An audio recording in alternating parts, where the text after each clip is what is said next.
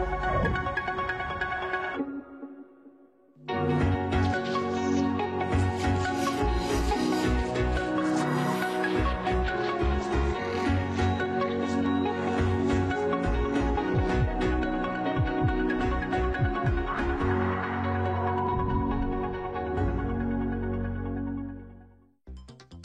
Una de las primeras crisis que enfrentan las parejas cuando deciden vivir juntos es el proceso de adaptación, es decir, aprender a convivir en el mismo espacio. Reconocer nuestros hábitos y los que tiene la pareja nos confronta con la posibilidad de conciliarnos y aceptarnos, o de plano no tolerarlos. Surgen también otros hábitos como la resistencia a aceptar que se tiene un problema o la dificultad para negociar una solución. Hablamos de los hábitos que, de no trabajarlos nos pueden llevar a la ruptura de la relación. ¿Cómo lidiar con aquellos hábitos de nuestra pareja que no podemos cambiar? ¿Podremos aceptarlos? ¿Cómo están? Muy buenos días. Qué gusto saludarlos en este su programa Diálogos en Confianza. Yo soy Leticia Carvajal y le agradezco muchísimo que nos acompañe el día de hoy porque vamos a tener un tema súper interesante y yo creo que muchísimos pues lo hemos padecido, bueno, lo hemos vivido, digamos así. ¿Cuáles son? Bueno, hábitos que adoptamos en pareja. ¿Cuántas veces nos volvemos a pensar los hábitos que tiene nuestra pareja? Porque cuando estamos enamorados, ¿no? Como que es lo que menos pensamos, pero ¿qué tal cuando vivimos en pareja y nos damos cuenta de que hay unas cositas que yo los hago totalmente al revés y ahí empiezan pues problemas indudablemente que si tienen que trabajar con muchísima comunicación, acuerdos, pero bueno, yo no le voy a decir porque yo no sé, porque yo no soy la especialista y aquí hay un grupo de especialistas que nos van a hablar de este tema, hábitos que adoptamos en pareja, o sea, ojalá se queden con nosotros. Y quiero saludar a Alberto Mujica y a Lía Vadillo, quienes estarán interpretando el lenguaje de señas mexicana. Muchísimas gracias, gracias Alberto que ahorita estás con nosotros. Y también quiero saludar con muchísimo, muchísimo gusto a Anaí Vázquez, quien está muy pendiente, ya está leyendo sus comentarios que desde ya en, la semana nos han llegado varios, cosa que agradecemos mucho. ¿No es así, Anaí? ¿Cómo estás? ¿Qué tal? Buenos días, Leti. Qué rico empezar viernes de pareja, en diálogos en confianza. Aquí ya nos están dando la bienvenida y me encanta porque en Facebook y YouTube la gente está etiquetando a la amigos o amigas, así como ve esto. No quiero balconear, no quiero balconear aquí a nadie, pero me parece espectacular porque yo creo que es un programa en donde vamos a aprender muchísimo. Desde toda la semana nos han estado escribiendo y quiero que lo sepan los especialistas porque no les había contado pero la audiencia nos pone como, sí, yo pensé que era otra persona y me ha estado costando y esto desde la pandemia. Bueno, nos han mandado muchísimos testimonios y este, hay algunas dudas. Entonces estoy segura que el día de hoy vamos a responder todas de ellas y pues vamos a conversar sobre esto. Así que no duden ustedes en escribirnos. Acuérdense que ahorita estoy en Facebook. Bueno, ya estoy viendo los conectados, conectadas. También a las personas que nos ven en YouTube en la eh, transmisión en vivo y por supuesto en el centro de contacto con la audiencia. Nos encanta encanta escucharlos a través de teléfono 55 51 66 40 00. Recuerden que este es su espacio, así que pues viernes Leti riquísimo para empezar a conversar en confianza. Así es, así es. Vamos a estar muy pendientes, por supuesto. Y voy a presentar a nuestros invitados del día de hoy, que les agradezco mucho que estén aquí. Y voy a empezar con Shoshana Turquía. Ella es terapeuta cognitivo-conductual. Shoshana, muchísimas gracias por estar aquí. Gracias por la invitación. Feliz de acompañarles en Diálogos en Confianza. Gracias. Estamos también nosotros muy contentos de que estés aquí. Usted ya lo conoce, Iván Estrada es especialista en autoconocimiento, relaciones humanas, género y sexualidad. Iván, bienvenido. Muchísimas gracias, un placer nuevamente. Muchas gracias por estar aquí y también saludo con mucho gusto y agradecimiento a María Antonia Carvajal, psicóloga clínica y terapeuta familiar de pareja con perspectiva de género de la UNAM. Muchísimas gracias, María. Gracias por la invitación, Leti. Muchas, muchas gracias. Bueno, antes de empezar con el tema, eh, quisiera que viéramos este testimonio muy interesante de Lucía que nos habla acerca pues, de este tema, los hábitos de su pareja. Yo tenía 17 años, él tenía 20. Entonces, reunirnos eh, dentro de un matrimonio eh, en edades tan tempranas, no tuvimos tiempo de conocernos, de platicar de dónde veníamos, cuáles eran nuestras costumbres familiares, cuáles eran nuestros horarios, nuestros tipos de comida. Entonces fue encontrarnos verdaderamente pues dos desconocidos porque teníamos tres meses de, de noviazgo. Yo estudié en la escuela de monjas y mi pareja ni siquiera hizo la primera comunión. Eh, cuando yo llego a su casa, eh, por darte un ejemplo, este, yo tenía hambre en la noche y yo le preguntaba, oye, Jorge, ¿y aquí qué onda? que este, ¿A qué hora salen por el pan, no? Para cenar. Y recuerdo muy bien que mi suegra, porque vivíamos en su casa, se echó una carcajada y dijo, ¿cómo la niña quiere leche y pan? Pero si el refri está repleto de comida, estaban acostumbrados a cenar pesado, mole con pollo y arroz a las 10 de la noche cuando yo me tomaba un vaso de leche con una concha. Entonces fue eh, muy difícil eh, eh, esa, esa convivencia. Ellos tenían como en su casa un despapalle, la verdad que las cosas tiradas por todas partes y aún así eran funcionales porque las encontraban. Y, y, eso a mí me provocaba un poco de ansiedad porque yo estaba acostumbrada a tener mis cosas dobladas, a trapear, a barrer, a limpiar, como mucho orden, mucho orden. Mi esposo es músico, entonces guarda cables y guarda capotrastos y guarda talis y guarda tripiés. Bueno, es más, tiene una bolsota así de partituras súper antiguas como de 1912 y que para mí eso es basura y él las tiene guardadas. Claro que afectaron eh, muchísimo nuestra relación de pareja, tanto que tuvimos un periodo breve de separación. Una parte muy importante, debo de decir, es que diálogos en confianza, cuando yo descubro este programa, le digo, oye, Jorge, ¿sabes? Que diálogos en confianza, mira, escucha, es como tienen una forma de decir las cosas sin tabúes, como, a ver, no te checa, porque a mí la neta sí me checa todo esto y fue muy revelador y muy importante darnos cuenta que por medio de la terapia podíamos empezar a cambiar estas, estos defectos de carácter que nos afectaban como pareja. Ay, muchísimas, muchísimas gracias a Lucía, primero por su testimonio y luego también, bueno, por hablar tan bonito de diálogos en confianza. Y no saben qué gusto nos da y qué satisfacción nos da, obviamente, a todo, a todo el equipo, saber que este programa les ha servido a muchísimas familias, a muchísimas parejas y hablando, pues, de muchísimos temas. Así que gracias, gracias por ver diálogos en confianza. Y bueno, pues ya escuchábamos el testimonio de Lucía y yo quisiera preguntarles, Shoshina, empiezo contigo. ¿Cuánto tiempo tendría que pasar para, em, para pensar en vivir con tu pareja? Porque escuchábamos el testimonio de Lucía que decía, a los tres meses empezamos a vivir juntos, bla, y dices, bueno, ¿hay algún tiempo determinado? ¿En qué momento dices, sí, ya es momento de vivir con él? Nunca. No, no es cierto. Creo que todas las personas necesitamos espacios individuales, necesitamos espacios de recogimiento, de silencio, de autoevaluación y espacios de convivencia y de cohabitación y ver cómo vamos a alcanzar estos acuerdos. ¿De qué depende? ¿De la madurez económica? ¿De la madurez emocional? ¿De la madurez erótica? Y de la madurez espiritual.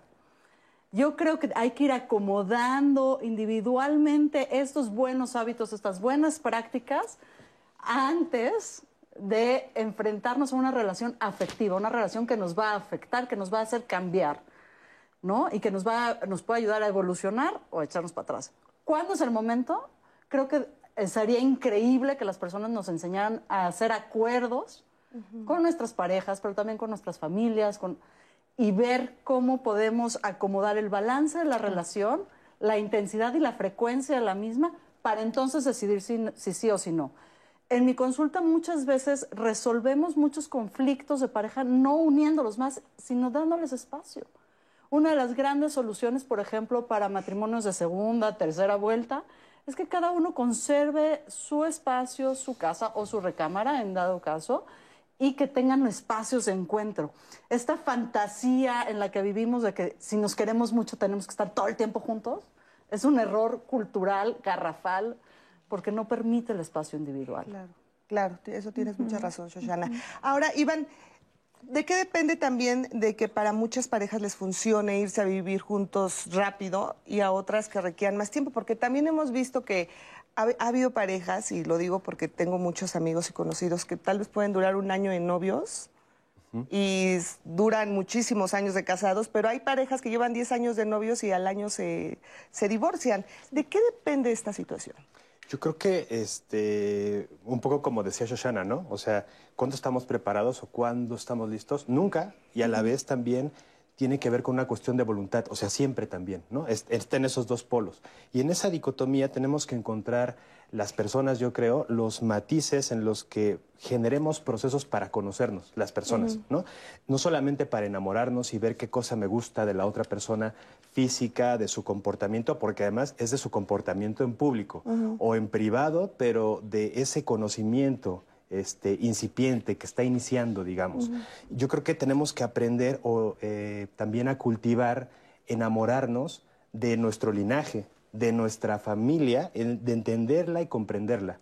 Como eso no sucede, o a veces también, sobre todo cuando somos jóvenes, nos, o nos da miedo o no tenemos el interés, porque en realidad mi relación no es con la familia, sino con de quien me estoy enamorando, de quien estoy conociendo, de quien me está gustando, pero subjetivamente, como diría Freud, cuando te acuestas con tu pareja, te acuestas con otros dos, ¿no? que son el padre y la madre, ¿no? y el padre y la madre de los otros, entonces hay seis en Ya la hay cama. seis.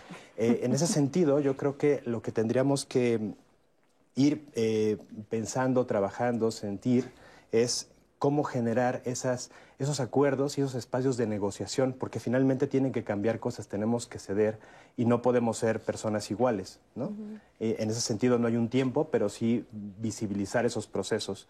¿no? La escucha respetuosa, la escucha de entender los valores en los cuales nos construimos, porque tenemos valores diferentes y a partir de ahí, pues entonces vamos viendo si realmente me late, porque hay, pa- hay parejas que también se conocen y al otro día están viviendo juntas y de ahí para el real. Sí, ¿no? es-. Entonces, hay matices. Hay matices, es- exactamente.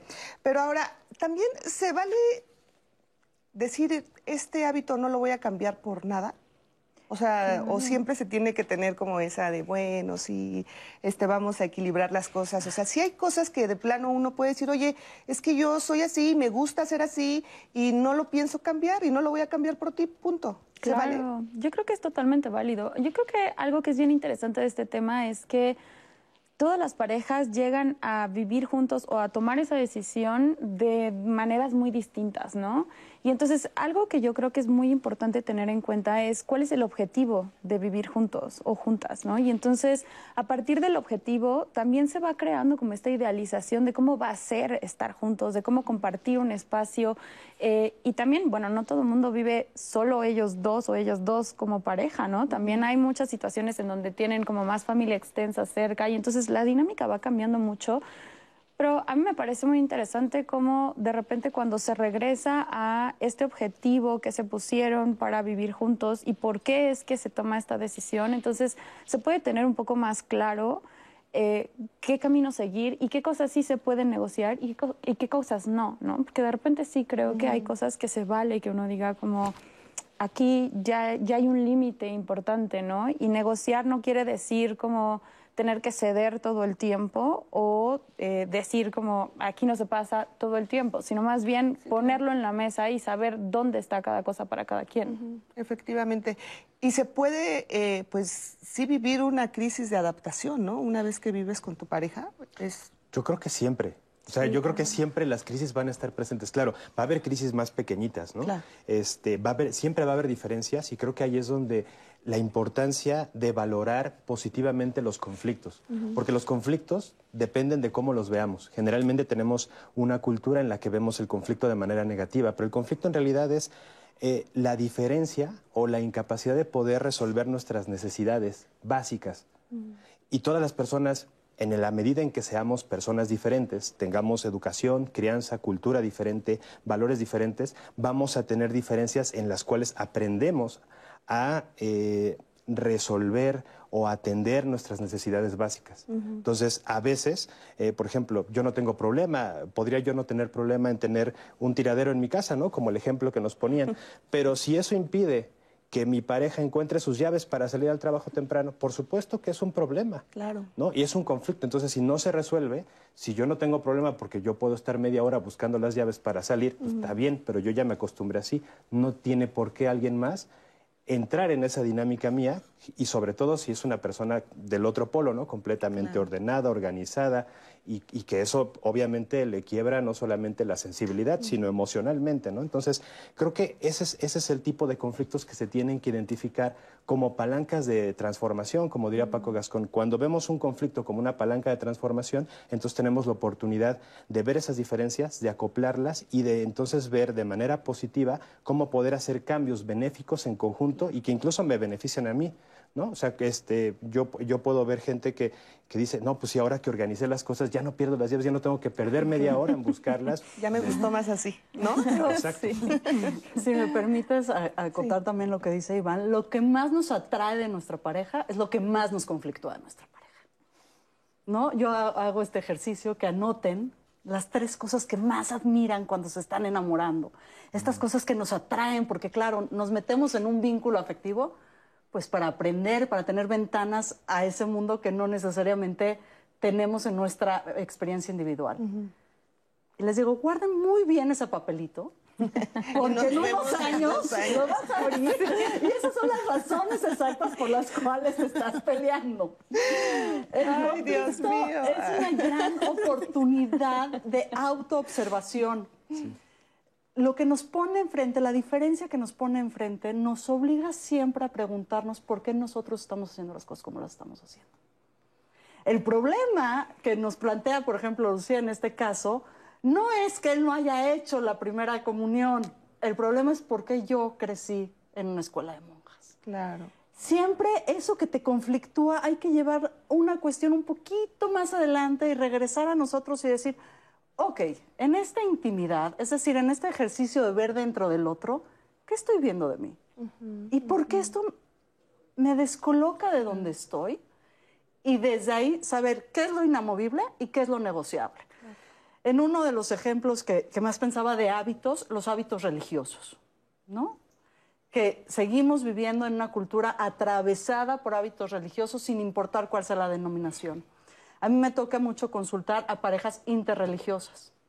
Sería ridículo pedirle a él, a ella o ella que dejara sus rituales y sus ritos para poderse vincular, porque en ese vínculo y en esos valores está la atracción de la pareja. Y les invito a reflexionar en tres R's, si me lo permites.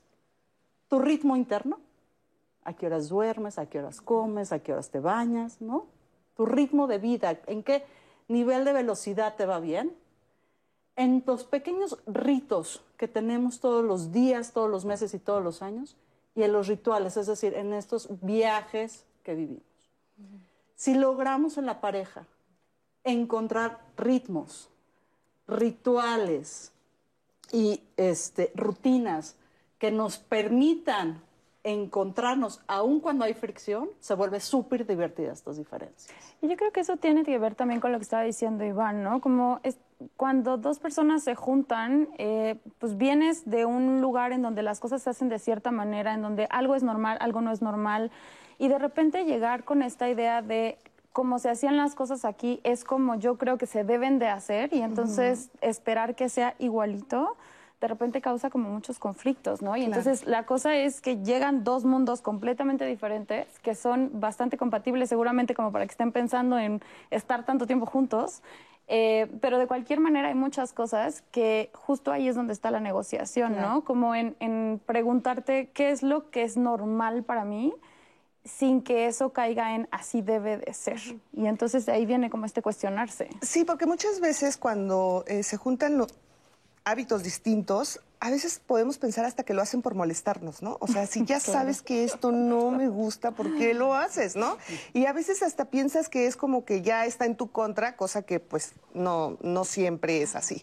Pero yo quiero, todo lo que estamos platicando ahorita, pues sí, o sea, es como como el mundo ideal, ¿no? O sea, pensar en, en estas tres R's que son de verdad súper interesantes, conocer, crear este tipo de conversaciones y bla. Pero ¿qué pasa cuando estamos enamorados? A ver, o sea, la realidad es que estás enamorado y estás ciega o ciego. O sea, no, no, no te das cuenta y entonces te empiezas a crear un mundo de fantasía y dices, no, sí, esto va a ser toda la vida. Y el amor, bueno, el amor todo lo puede, todo lo vamos a solucionar. Y nunca te pones a pensar, a ver, ¿qué hábitos tiene mi pareja? ¿Qué hábitos tengo yo? ¿Qué va a pasar si vivimos juntos? La realidad es que no pensamos en los hábitos que tenemos, porque estamos enamorados y estamos cegados. O no es así, o sea, o, es la mayoría, o qué sucede, porque pues yo no conozco a alguien que, me diga, no, me senté y platicamos de nuestros hábitos. no, no lo sé, o sea, en mi, en mi reconocer que estamos en un mareo, ¿no? Con todas las endorfinas, la dopamina y este cóctel que además se siente delicioso cuando estamos enamorados y diferenciarlo del amor. Y creo que ese es el primer paso. Y eso habla de una madurez emocional que se vuelve muy lúdica también. Mm. Es decir, cuando descubrimos que estamos en la borrachera del enamoramiento, que generalmente dura entre tres y seis meses, hay que reconocer que estás borracho. Y así como no manejamos borrachos, no te mudas borracho, ¿no? Yo creo que eso sería una buena primera reflexión. ¿Cuándo sí? Cuando podemos empezar a entender que el amor es una decisión. Y me gusta definirla como la capacidad de entender y atender la virtud de la otra persona para que yo tenga un bienestar emocional. Claro. Cuando yo soy capaz de ver la virtud y vincularme desde ahí, entonces, hay cuatro elementos base de cualquier relación que nos ayudan a entender si te mudas o no te mudas. El primero es el conocimiento. Por favor, si no sabes si es noctámbulo o es bien diurno, no te mudes. Piensa, por lo menos pregúntale. Claro. Fíjate, justo, justo de eso es nuestro siguiente testimonio. Vamos a escuchar esto que nos platicó Octavio y Andrea y ahorita seguimos con lo que nos estabas diciendo, pero es que checa perfecto. Vamos a ver. Pues al principio sí fue pues un cambio radical para ambos. En costumbres sí teníamos costumbres muy, muy distintas. Eh, por ejemplo, él ha tenido mucho la costumbre de dormirse muy tarde. Y para mí no es opcional, yo sí me tengo que dormir a una hora temprana. De repente sí, sí discutíamos mucho porque pues yo ya me quería ir a dormir y él quería seguir despierto. Sí, recuerdo que al principio sí fue un poco la, la pelea de ver que, quién sería, quién, quién no. Pero al final, pues sí, uno se acostumbra uno hacia el hábito de irse a dormir temprano, hacer sus actividades de otra manera, eh, por ese lado. Por otro lado, alguien tiene que cocinar. Y pues realmente tuve que ir eh, aprendiendo a cocinar cada vez más, a hacerlo mejor. Entonces ahí esta parte, pues yo cedí un poco. Creo que es la parte en que más hemos este, dividido nuestro, nuestras labores. Ella se dedica un poco más al trabajo, yo me dedico, a, entre otras cosas, a, pues así hacer las labores de casa. A veces cosas muy pequeñitas eh, pues pueden crear un gran problema. Por ejemplo, como él hace muchas cosas de la cocina y la comida y ese tipo de cosas, de repente es muy quisquilloso en que yo me llegue a meter a la cocina para hacer cualquier cosa, y cuando digo cualquier cosa es de agarrar un tenedor o agarrar una, cualquier cosa. Es muy quisquilloso y siempre me pregunta, ¿qué vas a hacer? ¿Por qué vas para allá? ¿Qué necesitas? ¿Qué te traigo? Entonces, para él es muy de ese modo. Entonces, para evitar cualquier conflicto, pues muchas veces digo, ah, quiero tal cosa. Ya él me lo trae. Entonces, irnos adaptando uno al otro, eh, tanto lo que a él no le agrada como lo que a mí me puede llegar a desesperar. Entonces, pues hay, buscar un, equilibrio. Hasta ahorita hemos tenido la suerte de, bueno, más que nada la suerte, la habilidad de podernos eh, ir llevando nuestros pequeños conflictos. Eh, hemos podido platicar bien todo lo que, lo que a lo mejor nos llega a molestar. Sí ha sido bastante, pues, complejo en algunas ocasiones, pero ah, enriquecedor. O sea, es bastante agradable el, poder llevar bien la relación y pues creo que lo hemos logrado muy bien hasta ahora, todo ha funcionado muy bien y pues tanto es así que apenas este, este año pues ya lo formalizamos y pues nos casamos, ¿no? Pues muchas felicidades a Octavio y a Andrea. Y bueno, pues ahí vemos el claro ejemplo de lo que es vivir realmente en pareja y pues también llegar a acuerdos, ¿no? Porque como ella lo dice, pues no es fácil, pero al final pues siempre hay esa adaptación. Que- pero, pero antes de esto te interrumpía hablando acerca de que sí teníamos que pensar. Tenemos 30 segundos, pero me gustaría que concluyeras con la idea que estábamos antes de, de ir al testimonio. Creo que después de ver este testimonio les invito a reflexionar sobre el respeto. La distancia óptima entre dos personas para que cada una sea su mejor versión. Nadie se muda con otra persona para molestarlo, para incomodarlo, ¿no? Nos juntamos para friccionarnos y en esta fricción encontrar nuestro brillo. El respeto puede ser una muy buena fórmula para encontrar esos acuerdos. Así es, el respeto, una palabra muy, muy importante. Vamos a hacer una breve pausa, regresamos con más de estos temas. Regresando, Anaí va a leer sus comentarios, sus opiniones, sus preguntas, que agradecemos muchísimo se comuniquen con nosotros aquí a Diálogos en Confianza. Regresamos.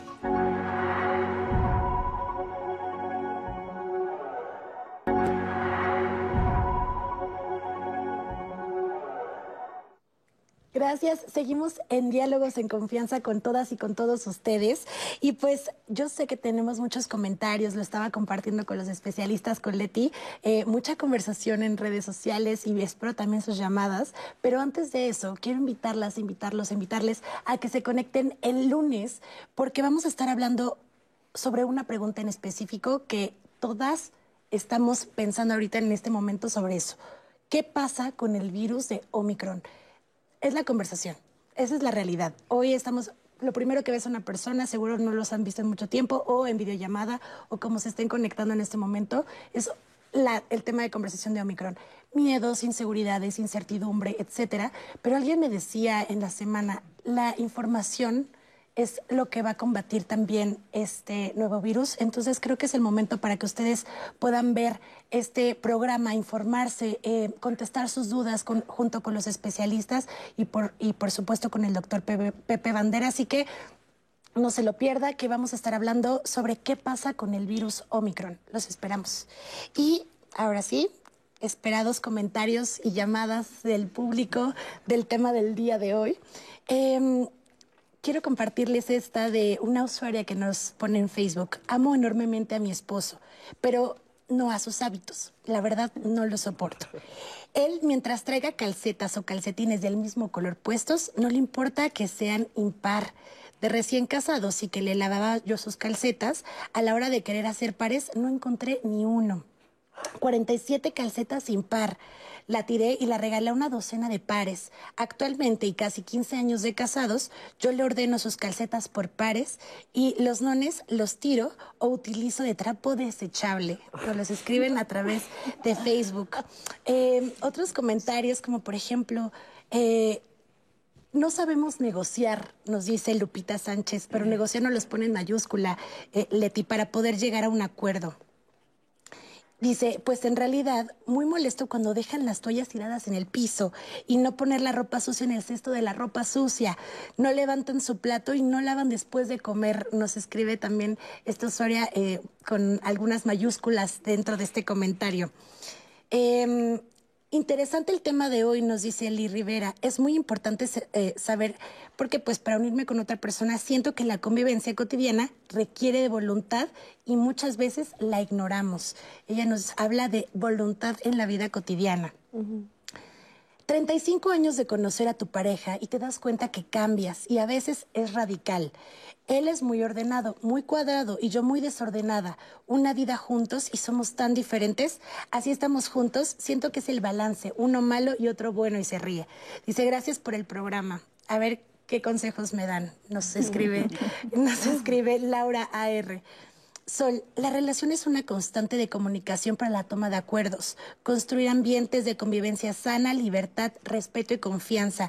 Y el amor así día a día se construye. Suena fácil, pero espero que los especialistas me den recomendaciones, nos escribe Sol Morado. El tema es interesante y tiene que ver obviamente con los patrones de conducta que adquirimos desde el seno familiar y al tener que compartir esos hábitos, se tendrá que aprender a llegar a la negociación para tener acuerdos, nos dice Augusto Sánchez. A mí me pasó que mi expareja era muy limpia en su persona al principio, pero ya viviendo juntos llegamos a tener ocho ratas y cucarachas que volaban.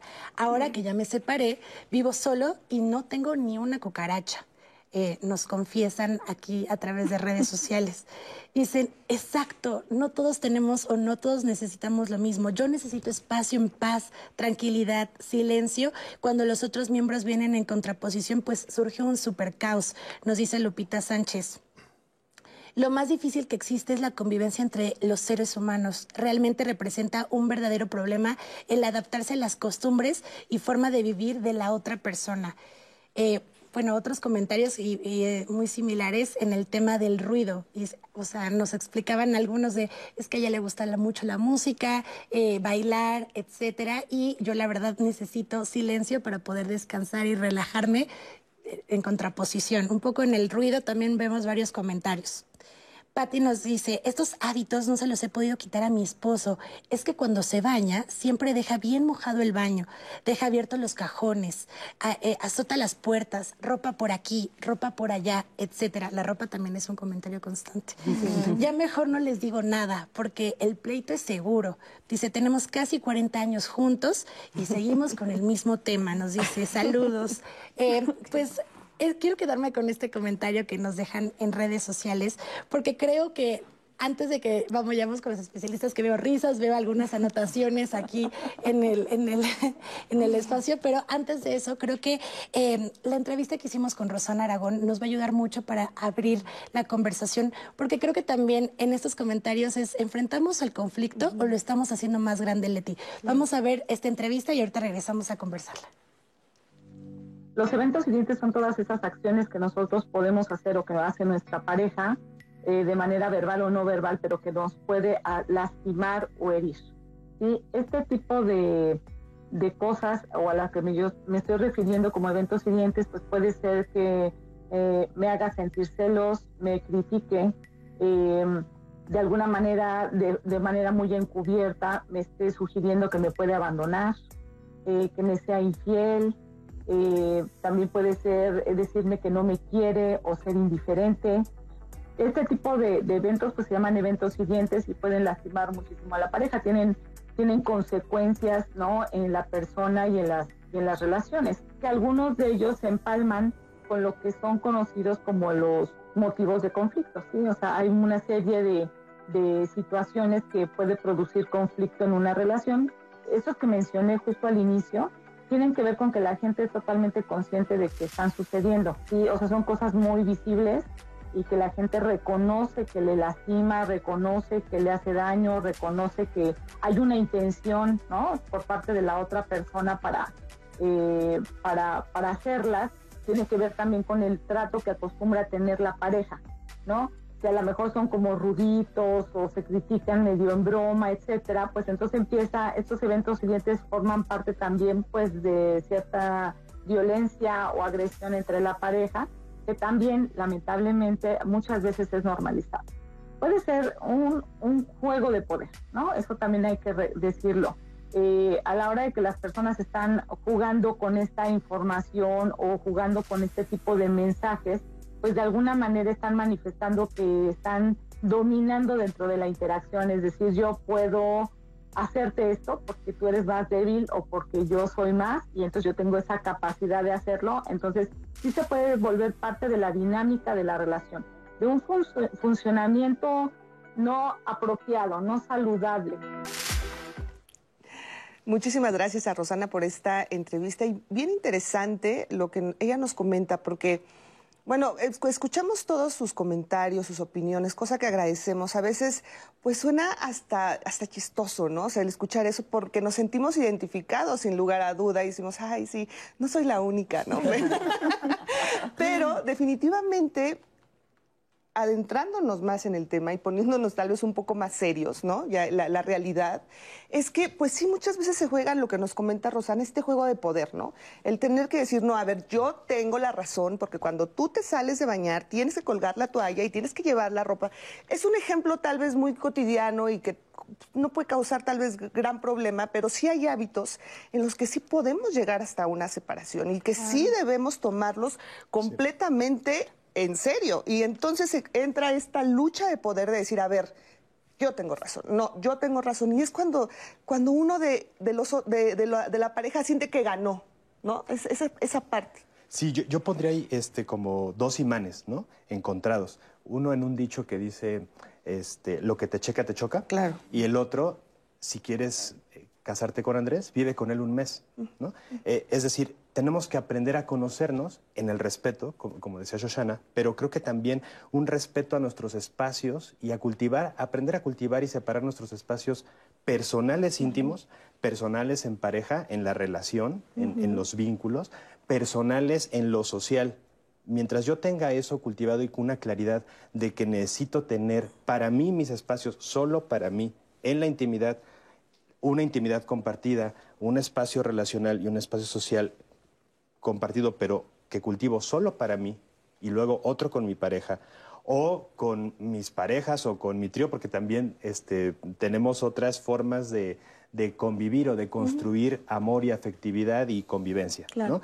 Eh, pero, pero creo que eh, uno, uno tiene que ver con eso y de ahí también estar muy atentos o muy alertas las personas a que no dejemos pasar por la necesidad de negociar o por la necesidad de llevarla, entre comillas, en paz, porque no tiene que ver con paz ni con justicia, las situaciones de control y de violencia, que también devienen de una, unas prácticas y una educación, una crianza de género que tuvimos. Por ejemplo, algo que se ve muy generalizado, no en todos los casos, no siempre, pero sí la inmensa mayoría de las veces, es que los hombres no nos hacemos cargo de nuestra de lo que implica nuestra vida de autonomía propia. Entonces, siempre nos acostumbramos a que quien, mamá, abuela, hermana, nos hizo la cama, nos recogió las 20 toallas que dejamos tiradas en el camino. Y claro, cuando nos casamos, pues esperamos lo mismo de las mujeres. O cuando nos juntamos este, de novios, o cuando vamos de roomie. Si mi roomie es una mujer, pues que ella lo haga, porque yo nunca aprendí a hacerlo y para mí no fue importante. Pero ¿quién sí lo ve como importante? Pues quien le dedica tiempo, dinero y esfuerzo a hacer todos esos servicios básicos para que yo pueda tener de repente una toalla con que limpiarme y luego tirarla. Claro, ¿no? Entonces creo que eso sí es básico porque allí no es un conflicto vano, es un conflicto que tiene que ver con una relación de eh, no solo de desigualdad, sino que genera más trabajo a una persona desde los privilegios a otra y una, una serie de, pues no tener siquiera tiempo para pensar en su espacio personal porque tengo que estarle recogiendo las toallas a este o a esta, ¿no? Claro. Entonces, yo creo que eso sí, esos son conflictos que se tienen que ver, que se tienen que visibilizar, que, que se tienen que hablar, Claro. visibilizándolos de manera positiva para resolverlos, porque si no se resuelven, entonces nomás los vamos arrastrando y vamos generando aguante, más que tolerancia, aguante, y la otra persona pues nunca le damos importancia a eso, ¿no? Exactamente. Sí, a mí me parece súper importante esto que estás diciendo, Iván. Y lo mencionaba Ros, ¿no? Esto, esto que ella dice que son los eventos hirientes. Yo creo que muchas veces una de las preguntas que tienen las parejas es como hasta dónde es que se trata de somos diferentes, hay que aguantar, hay que negociar y hasta dónde ya estamos pasando una línea en donde puede haber eh, falta de respeto, pero además también violencia de repente, ¿no? O sea, hay como muchas cosas que, que pasan en la pareja en donde todos sabemos que es bien difícil ceder, ¿no? O sea, eso nos pasa en todas nuestras relaciones, cuesta trabajo ceder, pero cuando se empieza a hacer una lucha de poder en la pareja, eh, se vuelve una relación en donde ya no me siento seguro, segura. Eh, muchas veces tiene temas de género ahí, ¿no? Como mucho esta socialización que tenemos nos da a las mujeres también a veces la responsabilidad de que la relación funcione y eso implica que las mujeres tienden a sentir como que tienen que aguantar o que tienen que educar. Claro. Y entonces de repente eso se vuelve muy, muy pesado y la comunicación es súper difícil, ¿no? O sea, tú lo decías, como suena como muy ideal de repente hablar de, bueno, vamos a negociar, vamos a hablarlo, vamos a, a sentarnos a platicar cómo va a ser esto, cuando en realidad la mayoría de las veces las, las decisiones de mudarse juntos o de hacer una vida juntos, juntas, eh, tienen que ver con cómo va evolucionando la relación y no siempre nos damos tiempo para ver estas cosas que cuando ya estamos tanto tiempo juntos, se empiezan a hacer mucho más grande de lo que pensamos que eran, ¿no? Y se vale darle esa importancia y decir, a ver, hay que hacer un alto aquí, ¿no? O se empiezan a normalizar situaciones como la violencia, ¿no? Porque Claro. muchas veces dices, pues es que tú me provocaste, sacas lo peor de mí, es que siempre estás molestando con esto y entonces ya se vuelve una constante de violencia que se puede tristemente hasta normalizar, ¿no? Ahí la invitación sería a aceptar que no sabemos comunicarnos y que no tuvimos una materia de inteligencia emocional y relacional en ningún nivel educativo y que es una habilidad que se aprende. No es algo que tendríamos que tener dado. ¿no? O sea, por favor, agarremos las ideas románticas de qué deberían de ser las relaciones, pongamos la trituradora y empecemos a aceptar nuestra vulnerabilidad y nuestra incapacidad que se puede capacitar entonces, y esa es la belleza, de que podemos aprender primero a comunicarnos. Y en este dedo señalador, ¿no? De tú no recogiste las toallas, tú no. ¿Qué tal si reconocemos el ápice de verdad de lo que él- a la otra persona le está sucediendo? ¿Qué tal si abrimos el corazón para escuchar lo que nos está diciendo atrás de la acusación, atrás del reclamo, atrás del mal hábito? Y desde ahí, es decir, desde un amor, desde un corazón abierto empezamos la negociación y no desde este dedo culpígeno de tú deberías de. Ojo, cada vez que iniciamos una frase, tú tendrías que o deberías de, es el camino al infierno. Y yo no conozco a ninguna persona que quiera vivir ahí. Ahora, ¿cómo podríamos identificar que nuestra manera de negociar, que nuestra manera de discutir, discutir entre comillas, pues puede ser violenta? Porque tal vez para mí puede ser normal este dedo señalador de decir, oye, te estás pasando, bla. ¿Cómo y no nos damos cuenta. Muchas veces, pues creemos que nuestra forma de decir las cosas es normal y muchas veces nuestra pareja nos dice, oye, pero ¿por qué me hablas así? ¿Cómo? ¿No? O sea, ¿cómo, ¿cómo podemos identificar que puede ser violenta para mi pareja? Y y yo, yo creo que ahí es más bien entender que sí es normal porque lo hemos normalizado. Es decir, hemos construido una serie de normas, nos hemos acostumbrado a ellas y hemos valorado así. ¿Por qué? Porque lo hacía mi abuelo, porque lo hacía mi mamá, porque lo hacía mi papá, porque lo hace mi primo y por lo tanto lo hago yo.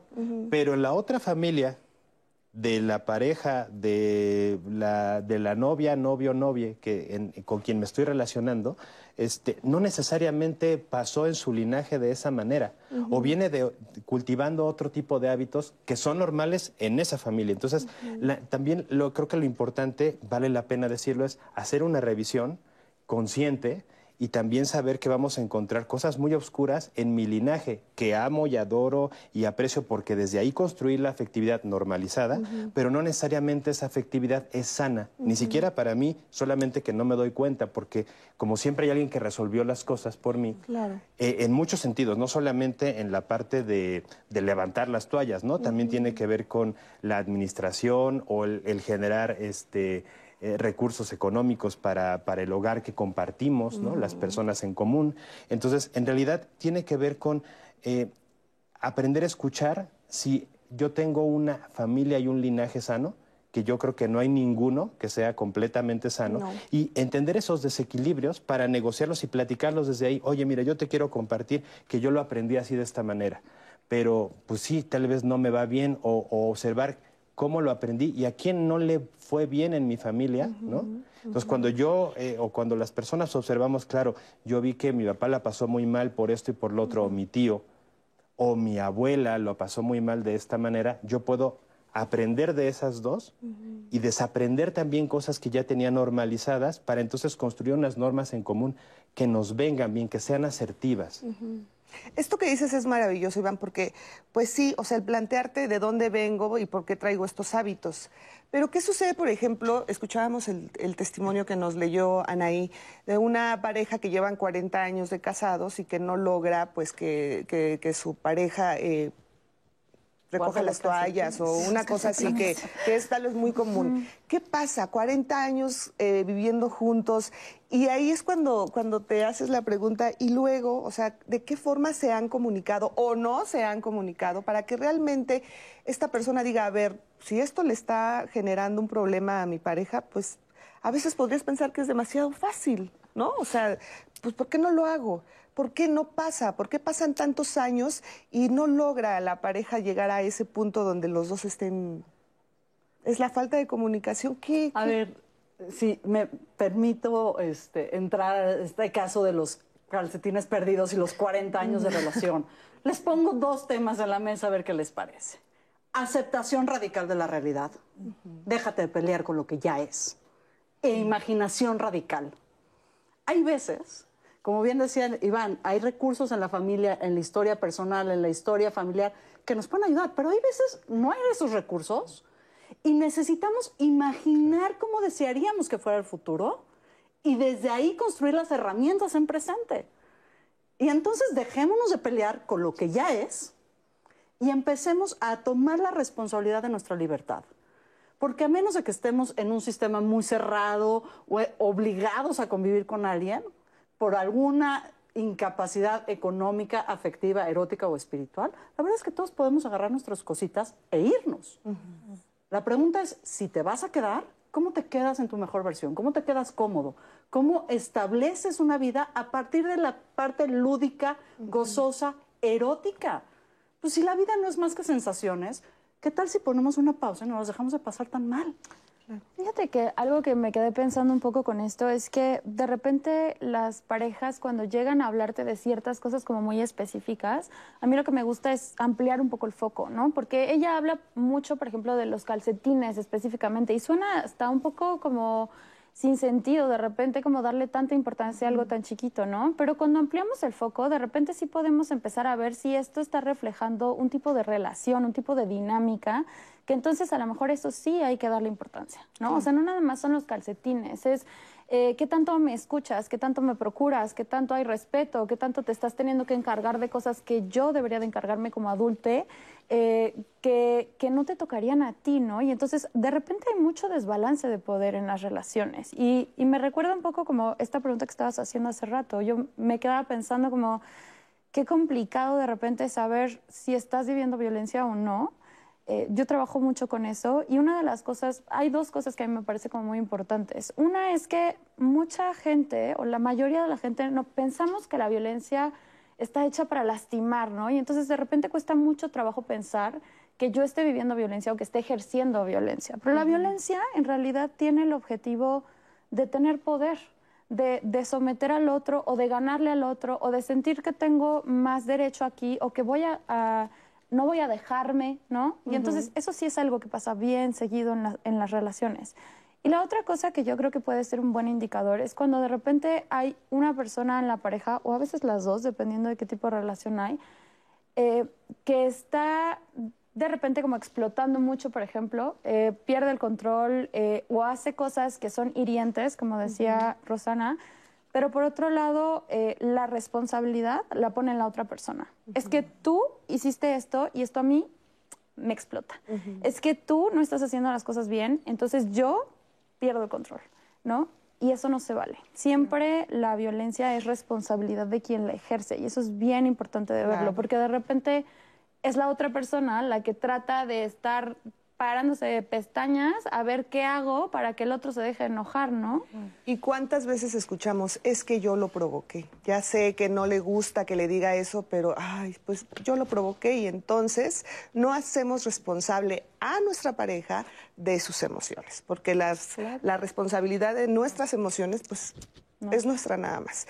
Y siempre escuchamos hablar de la asertividad. Es que tienes que ser asertivo. Vamos a escuchar eh, esta cápsula de Alejandra López, que ella es psicóloga especialista en ciencias de la felicidad, y ella, justamente nos va a hablar de la asertividad. La palabra asertividad viene del latín acertus, que significa conciencia de certeza o de verdad.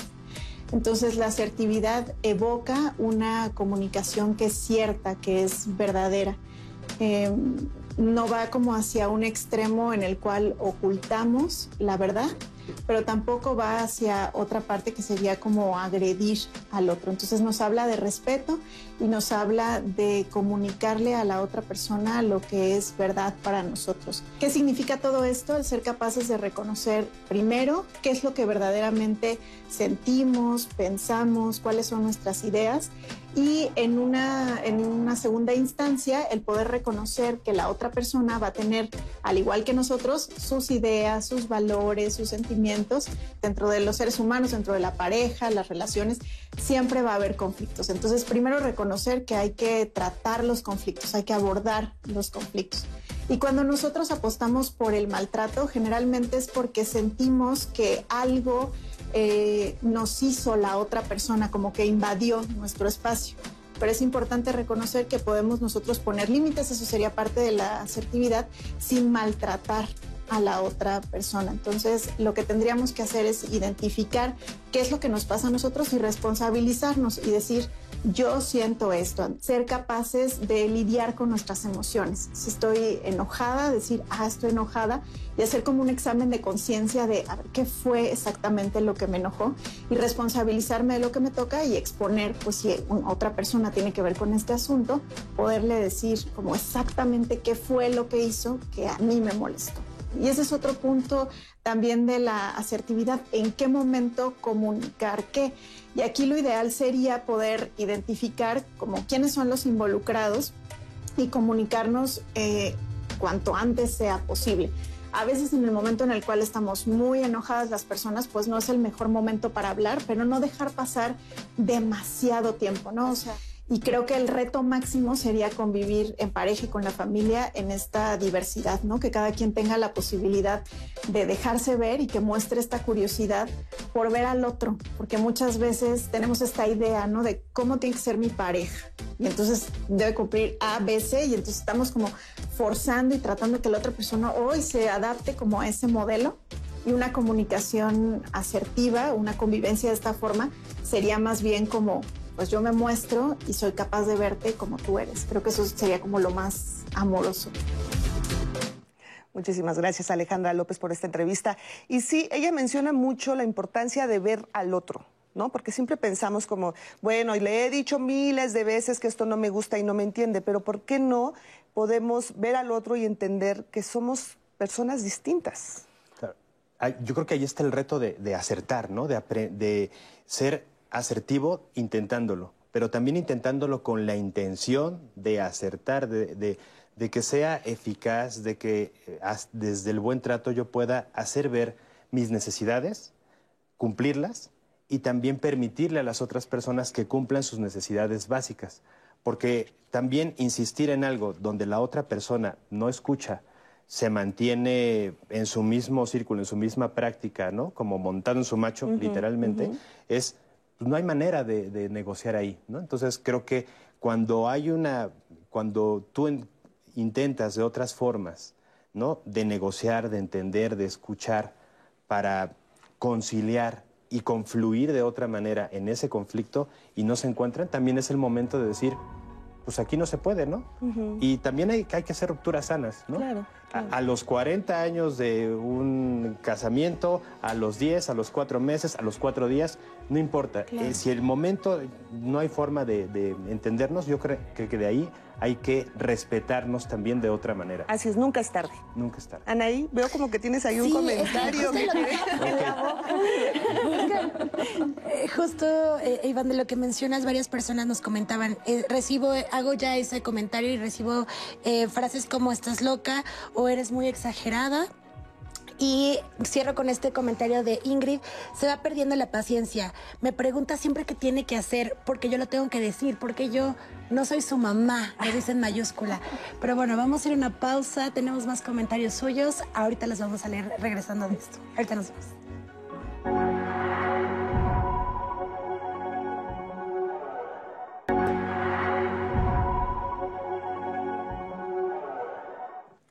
Muchas gracias por seguir con nosotras en este programa, su programa Diálogos en Confianza.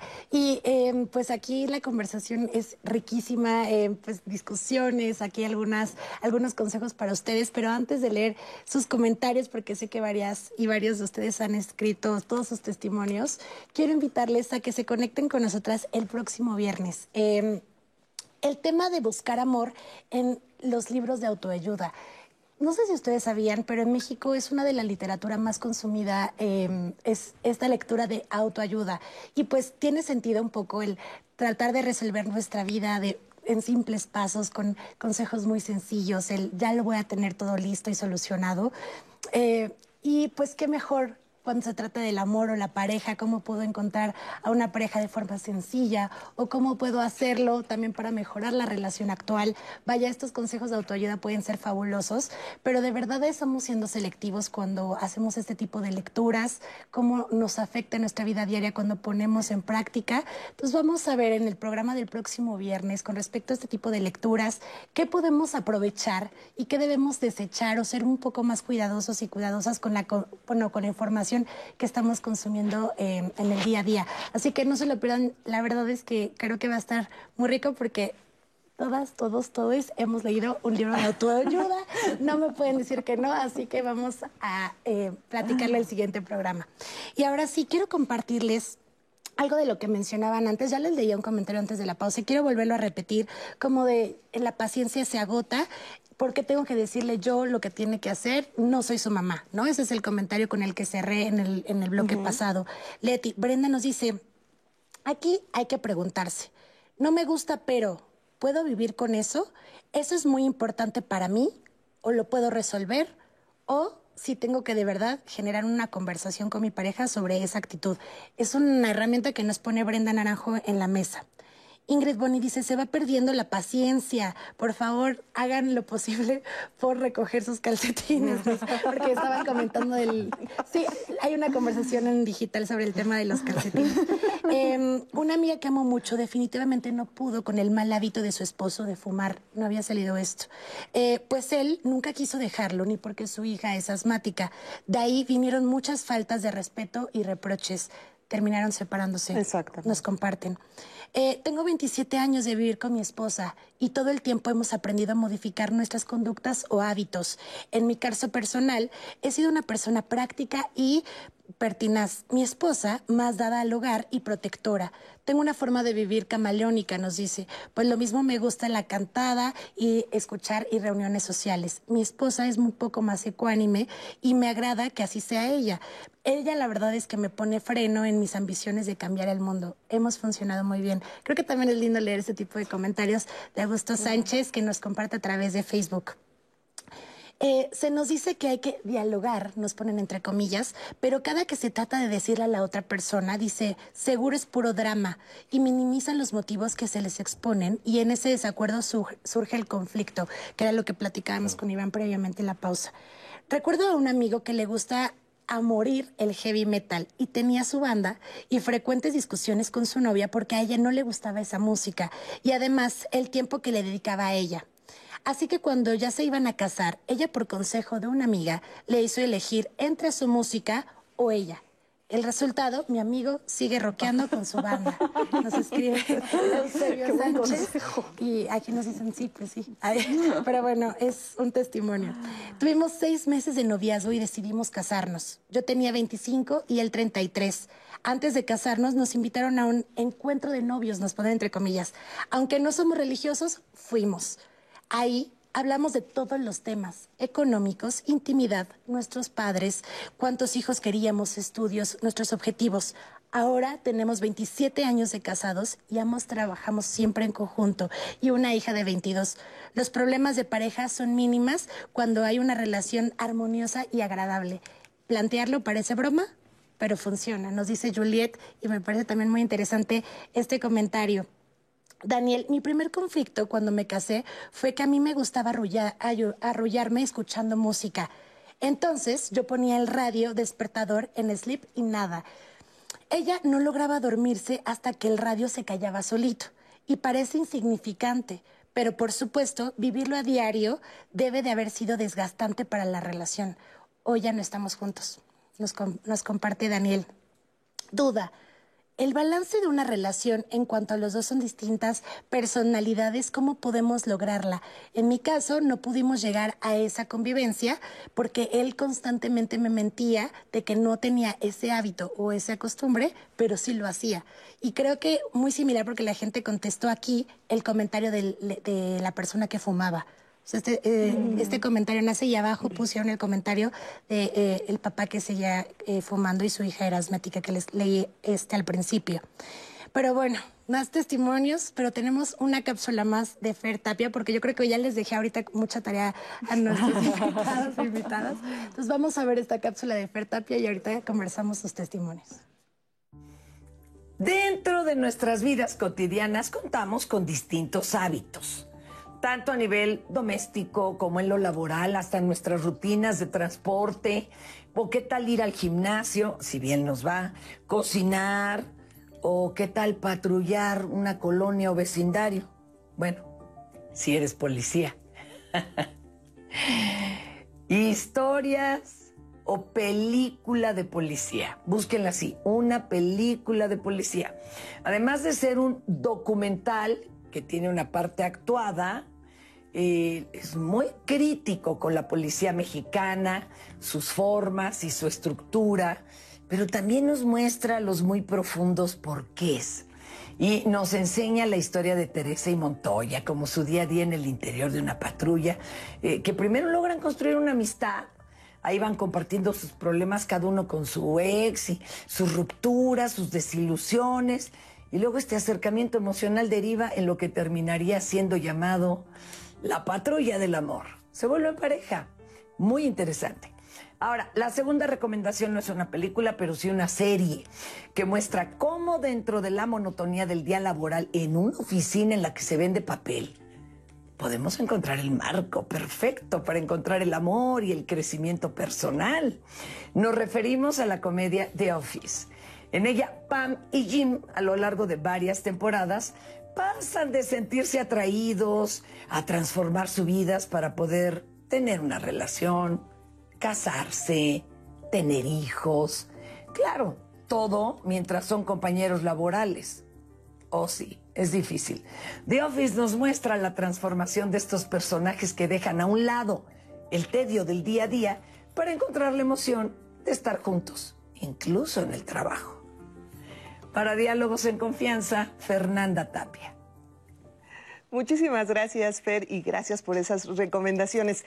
Bueno, vamos a regresarnos un poquito porque nos quedamos con el tema de la asertividad y entonces ¿Cómo empezar a ser asertivos? ¿De qué manera eh, lograrlo de, forma pues, correcta para que nos lleve a un buen camino con nuestra pareja? Yo creo que la comunicación, además de ser efectiva, tiene que ser afectiva. Es decir, tiene que ser relevante, tiene que proponer un, un, camino, una vía de encuentro. Y para eso David Burns, el fundador del Feeling Good Institute, propone cinco herramientas claves para la comunicación. La primera es el desarme. Cuando nosotros estamos muy enojados, elevamos la rigidez de nuestro argumento y el tono. Y es ahí donde salen los gritos y los sombrerazos. Porque sentimos que la otra persona no nos está escuchando. Cuando le decimos a la otra persona, tienes razón en esto, de repente encontramos mayor flexibilidad y va bajando el tono.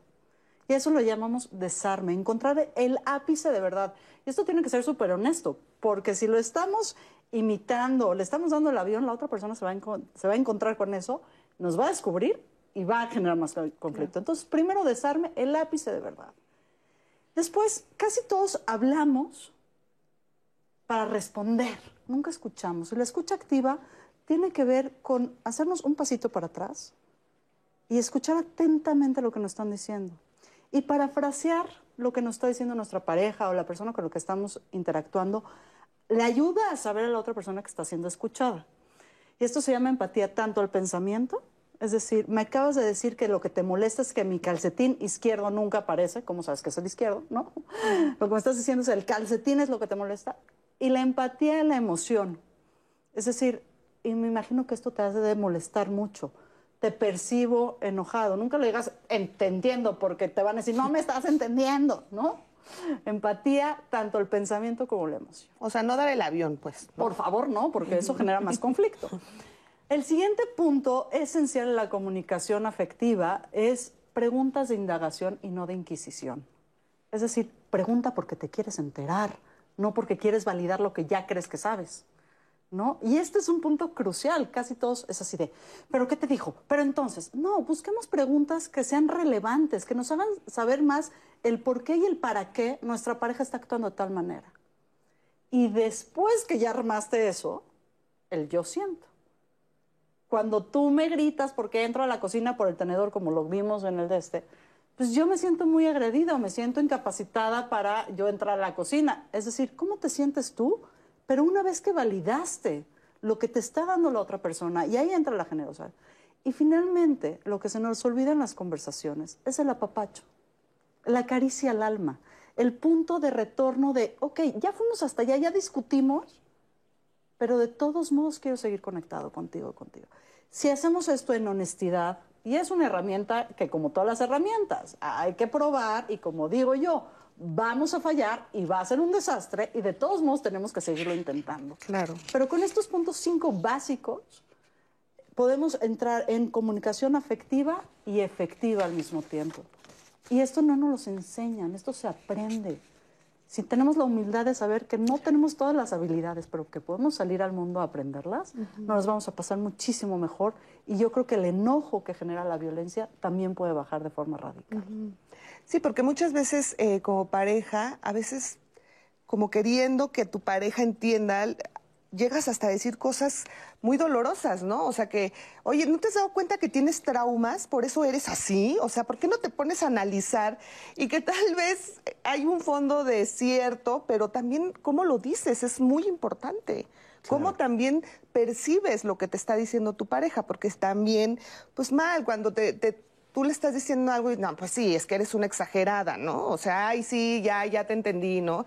Y todo se queda en el aire. Y al final todas esas reacciones, pues van dañando la pareja sin lugar a dudas. o cuando te dicen loco o loca, ¿no? Es decir, es una forma de desacreditar a través de la violencia, porque además esa persona no lo está haciendo desde un consultorio psiquiátrico, ¿no? Con una autoridad donde te está haciendo un análisis, sino más bien te está dando una pues una etiqueta que además desacredita lo que dices y lo que sientes, ¿no? este, entonces, desacreditar no solamente eh, la razón, sino también la emoción, ¿no? De eso no lo estás, no estás sintiendo bien o, tú estás mal porque no tienes argumento o no tienes referencias. Pues mi sentimiento y mi emoción también tiene que ver con esa afectividad. Y ahí también está la asertividad. Porque yo creo que eh, lo que tenemos que aprender es a cultivar todo aquello que no alcanzamos a cultivar en la vida. Nunca podemos saberlo todo.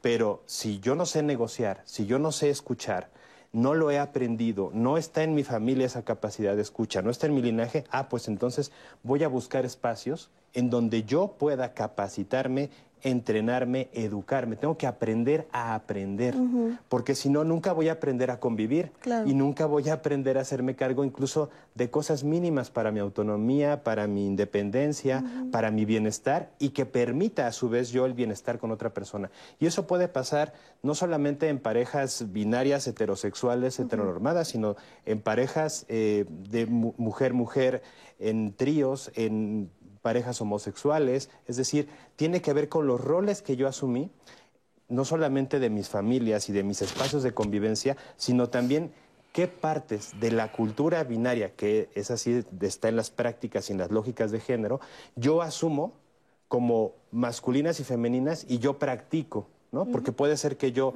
como hombre heterosexual, ¿no?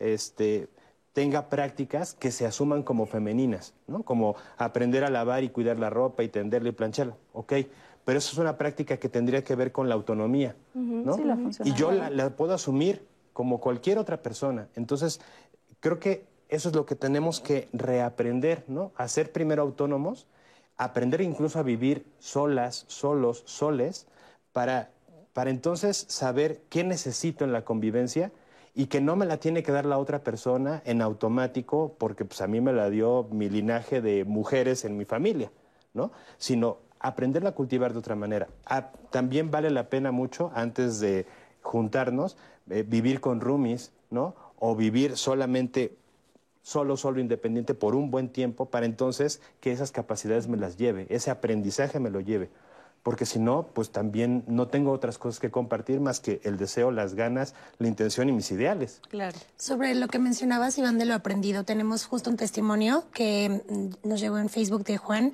Dice, mucha razón en la parte del género, pero justo es complicado.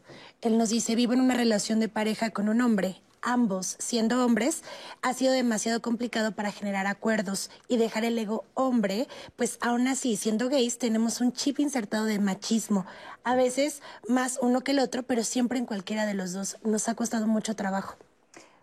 Yo creo que eso es algo bien importante, ¿no? Como las parejas no nada más por, la, por el tipo de relación y la persona cambian mucho, sino también los roles que adoptan en la pareja. Em, y y es algo bien interesante, ¿no? Porque, bueno, yo trabajo mucho, les decía, con esto de la violencia y con la perspectiva de género, y de repente algo que nos ayuda muchísimo a entender las cosas que están pasando en la pareja tiene que ver también con los mandatos sociales y culturales que traemos, ¿no? O sea, no es nada más si yo decido que esto está bien, que es normal o no es normal, si puedo aguantarlo o no, sino también qué quiere decir, por ejemplo, si no lo logramos, si se siente un fracaso en eso.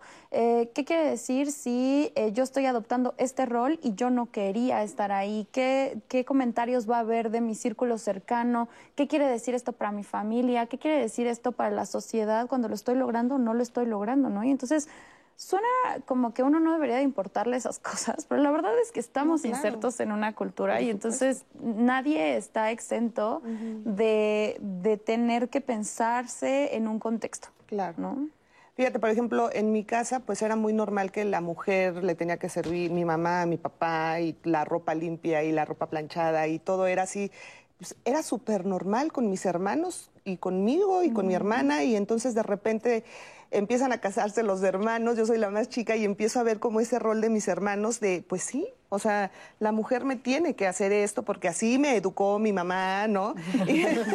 y, entonces empiezas a ver como este cambio, porque pues obviamente las parejas pues no, no tienen la misma educación y de repente ves o veíamos, ¿no? Que, que en su casa era una cosa y cuando llegaban con mi mamá o mi papá, así otra vez como el tema de, no, tú me educaste así, y, así, y te daba mucha risa porque como que era más que evidente pues que estaban cambiando sus hábitos y que eso era padrísimo, o sea, cero iba a ser criticado al menos entre hermanos, ¿no? Tal vez los papás pues tenían otra educación y, y no es que ellos lo hicieran por, por mala onda, sino porque ellos pues así los educaron también.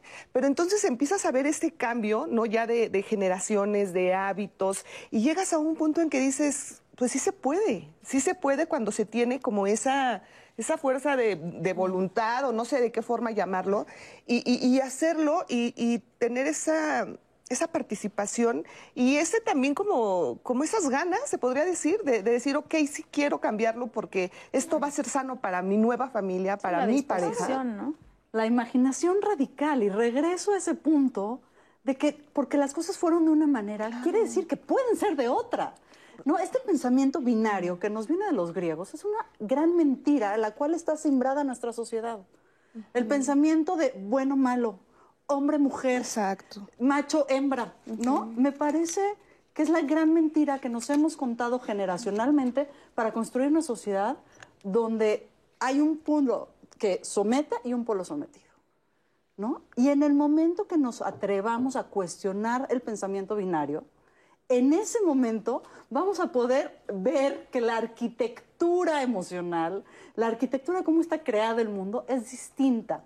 Decía mi querido Pepe Gordon que el psicoanálisis solamente puede pensar en tres niveles de la conciencia, porque si vemos una casa vienesa, pues lo único que tiene es sala principal, ático y sótano. Y que deberíamos de salir a la, a la naturaleza a ver las múltiples capas, incluso los lugares más áridos, ¿no? ¿Qué pasaría si en mi individualidad, sin importar mi orientación, identidad sexual, con quién decida relacionarme o con cuántas personas decida relacionarme, quito ese pensamiento binario del centro y empiezo a validar lo que siento, lo que pienso y la posibilidad que los demás lo hagan de forma distinta? Y creo que ahí hay una radicalidad que no nos hemos atrevido a acercarnos porque desestructura absolutamente toda la construcción social en la que estamos cimentados, misma que hemos visto que también es la fuente principal de violencia en nuestro país. No podemos seguir hablando de hábitos en la pareja sin hablar de violencia, sin hablar de vicios, sin hablar de usos y abuso de sustancias, ¿no? Y podemos empezar con algo muy simple. Por ejemplo, los malos hábitos alimenticios, ¿no? La gordura es contagiosa. ¿Y por qué es contagiosa? Pues porque el otro dice, bueno, un poquito no pasa nada y otro poquito no pasa nada y está visto que en un círculo social, cuando uno empieza a engordar, los demás empiezan a engordar. En el coronavirus, ¿quiénes son los más afectados? Quienes padecen de sus hábitos de autocuidado, de salud, es decir, las la gente que tiene problemas de diabetes, problemas que tienen sobrepeso, personas que no conocen su ritmo circadiano y por lo tanto no duermen bien.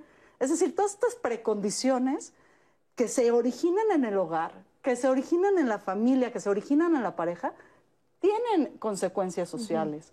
Y creo que deberíamos de radicalizar nuestra imaginación y las otras posibilidades de vínculo. Efectivamente. Ay, Leti, fíjate que algo que estaba pensando ahorita que, que hablaba Shoshana y que me gustaría regresar a lo que nos estabas comentando hace rato, como todos estos comentarios que están en las redes respecto a qué tanto eh, las cosas chiquitas cuando se empiezan a repetir una y otra vez, de repente ya eh, uno quiere decidir si sí tengo que aguantar o no tengo que aguantar.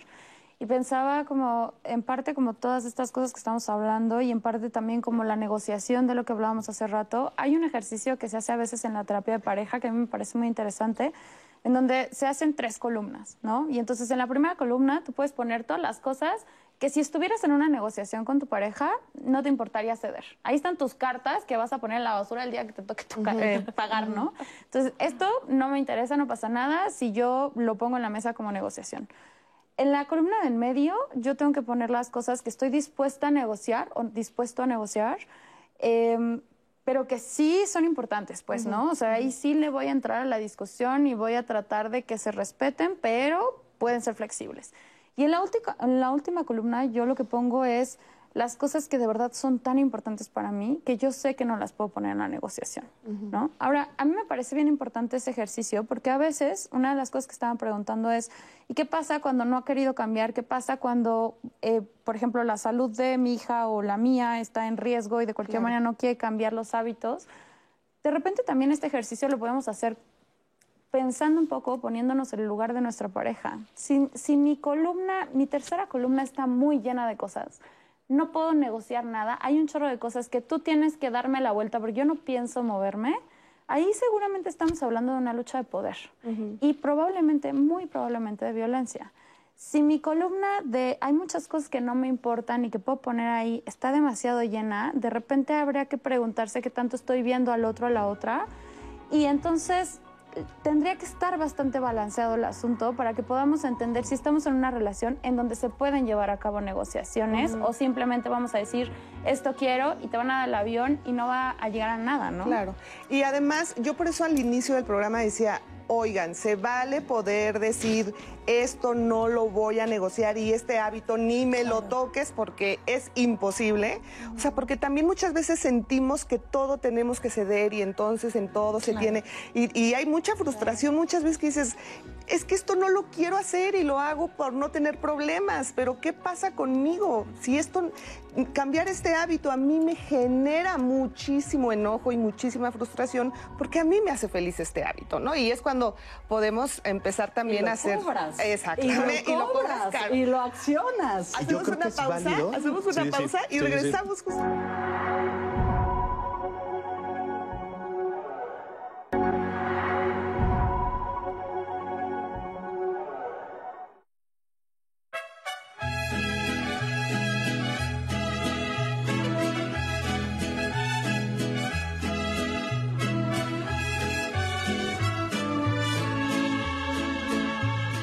Cada 21 de enero celebramos el Día Internacional del Mariachi. En esta fecha festejamos esta tradición musical, así como a los músicos que se dedican a interpretarla. Pero, ¿cuál es el origen del mariachi? ¿Cómo surge? Hablar de un origen es complicado, es hablar de varios. En el oeste de México se empiezan a utilizar instrumentos obviamente traídos, traídos por los colonizadores. Es un ritmo que vamos a llamar fandango, que se da en todo el continente americano, pero en el oeste comienzan a agregar algún otro tipo de instrumento, principalmente en el estado de Michoacán conoceremos el guitarrón. La unión de los instrumentos de cuerda más algunas letras que son muy básicas y que siempre están cambiando son lo que dan origen al mariachi. El documento más antiguo que nos habla de mariachi es en Rosa Morada, en 1852, y un padre justo habla de los fandangos, que también son conocidos como mariachis en la zona, los cuales a partir de ahí son más conocidos como músicos urbanos. Es gracias al cumpleaños, a un cumpleaños de Porfirio Díaz en que ocurre la llegada del primer mariachi urbano, llamado el mariachi de Concho Andrade.